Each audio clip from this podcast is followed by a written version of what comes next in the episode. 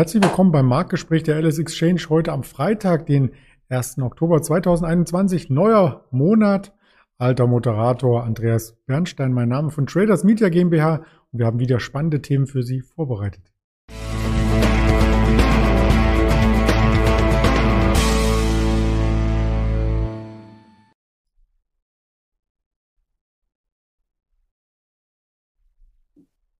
Wir sprechen zunächst über den DAX, der kurzfristig sogar die 15.000 berührte und unterschritt ein Mehrmonatsziel sozusagen. Wir sprechen über die Automobilhersteller. Da gibt es nämlich durchaus positive News heute in diesem schwierigen Umfeld von BMW und Daimler und wir wollen nochmal auf Plug Power schauen oder haben Sie den Wert vielleicht schon vergessen? Wir auf keinen Fall und mit wir meine ich den Erdem und mich und den habe ich auch gleich hier zu Gast. Hallo Erdem.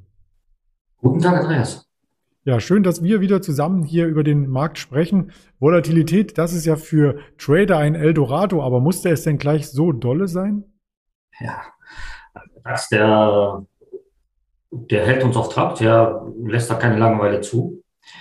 Gestern waren wir ja, ja, waren halt etwas, etwas äh, bedächtig Markt äh, eingestiegen und dann sind wir halt schwächer geworden. Und äh, als die Amerikaner reingekommen sind, äh, hat sich der Druck dann doch nicht aufgelöst und das wurde halt immer, immer schwächer. Zwischenzeitlich, zwischenzeitlich kamen auch immer wieder mal Kaufphasen rein.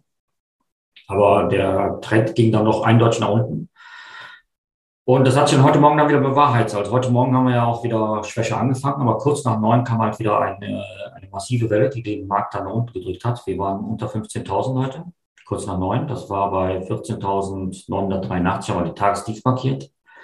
Jetzt sind wir ungefähr bei 15.120. Ähm, damals zwar von den Tagestief jetzt wieder erholt, aber ja, entspannt ist das noch nicht. Also da ist immer noch, man merkt schon, die Marktteilnehmer sind sehr nervös. Da sind doch einige, einige äh, Informationen, die noch zu, verarbeit, äh, zu verarbeiten sind.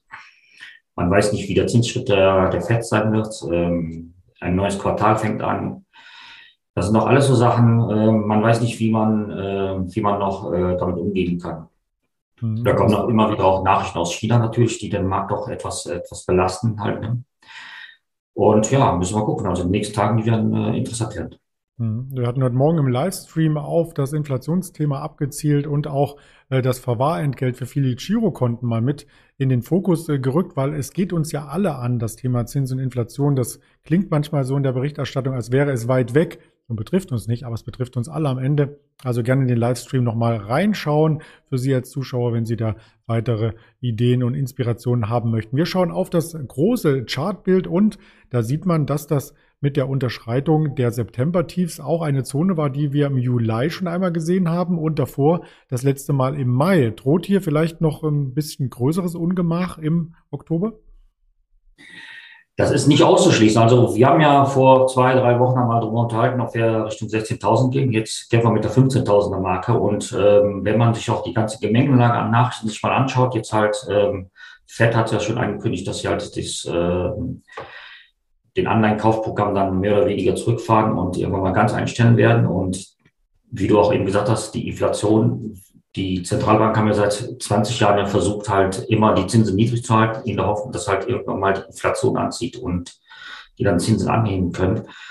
Das war ja bis vor einem halben Jahr noch gar kein Thema und auf einmal ist das mit voller Wucht dann zurückgekommen und jetzt haben wir natürlich das, äh, das, was wir die ganze Zeit haben wollten, haben wir jetzt da, aber ähm, hat auch keiner damit mehr gerechnet.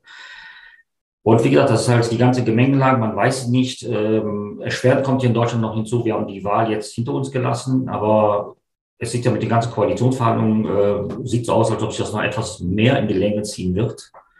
Und das ist halt, ja, wie gesagt, halt der Investor mag kein, keine, keine Unsicherheiten, keine äh, Unruhe und momentan haben wir sehr viel Unruhe aus sehr vielen Fronten. Und wir wissen momentan nicht, was da passiert.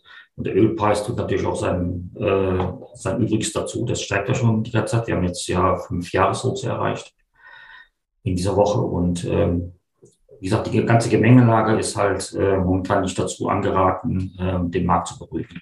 Hm, genau, das hatten wir auch ähm, letzte Woche mit zwei Interviews begleitet, die Bundestagswahl, was passieren kann. Da war eine Grafik, die ich in Erinnerung habe, dass es zum Beispiel bei der letzten Bundestagswahl 171 Tage dauerte, bis die Kanzlerin vereidigt wurde. Also wer weiß, wer die Weihnachtsansprache dieses Jahr hält. Das kann man so ein bisschen ähm, ironisch hier anmerken. Ja, weniger Ironie gibt es, wenn wir uns die Automobilwerte anschauen, insbesondere die News, die von diesen Werten ausgehen. Wir haben erst gestern in den Nachrichten vernommen, dass Opel das Werk in Eisenach schließt und zwar nicht nur mal eine Woche, sondern insgesamt bis zum Jahresende. Rund 1300 Mitarbeiter sind hier betroffen und sie werden einfach nach Hause geschickt. Ähm, weil die Halbleiter fehlen. Das ist so die Meldung, die ein bisschen negativ anmutet, aber es gibt auch positive mittlerweile, die hast du uns mitgebracht.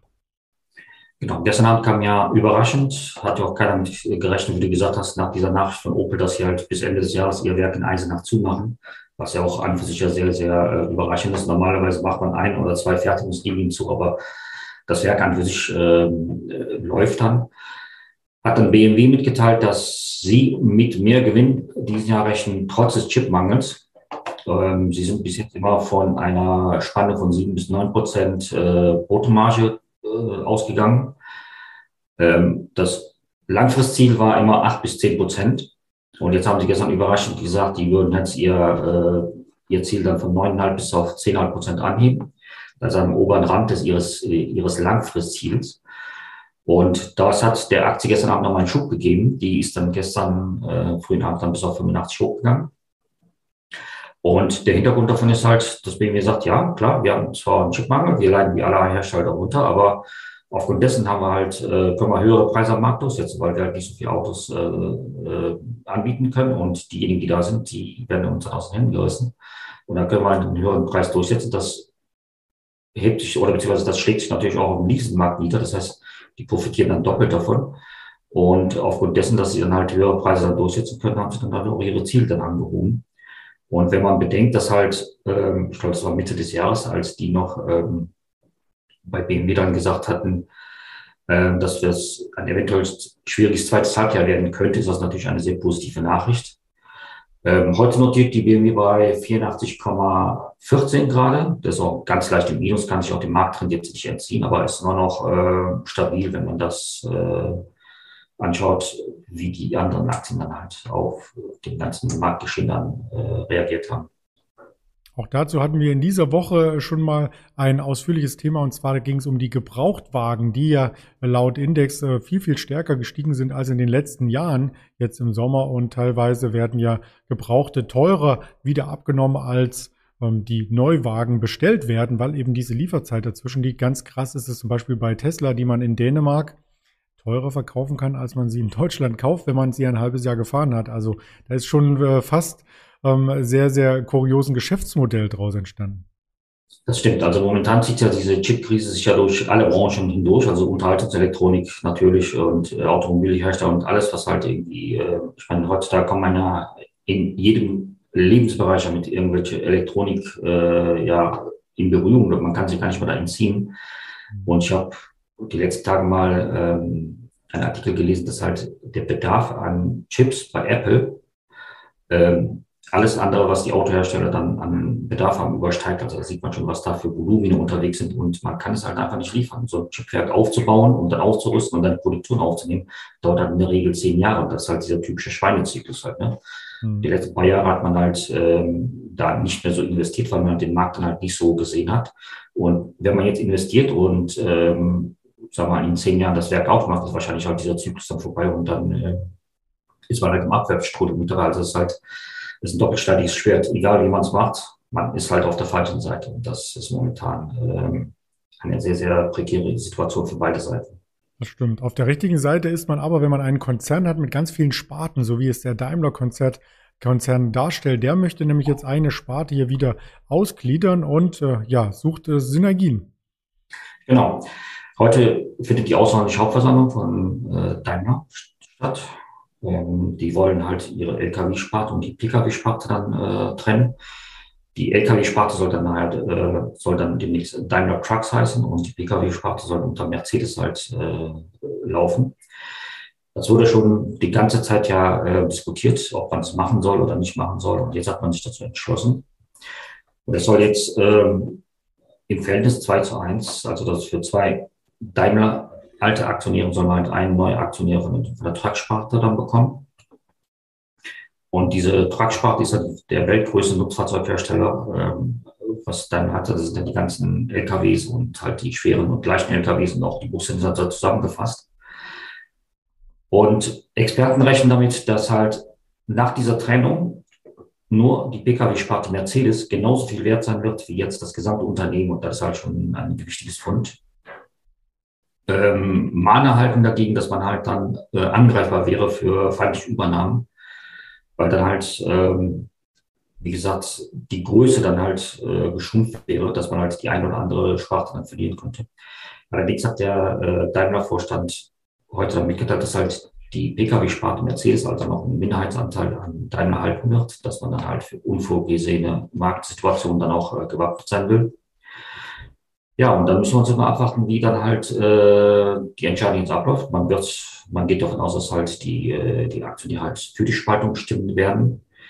Und ähm, es soll halt, der Börsengang ist anvisiert für den Dezember und dann müssen wir mal abwarten, wie das dann kommt. Aber momentan wird das halt vom Markt auch positiv angenommen. Momentan ist die Aktie bei 77,28.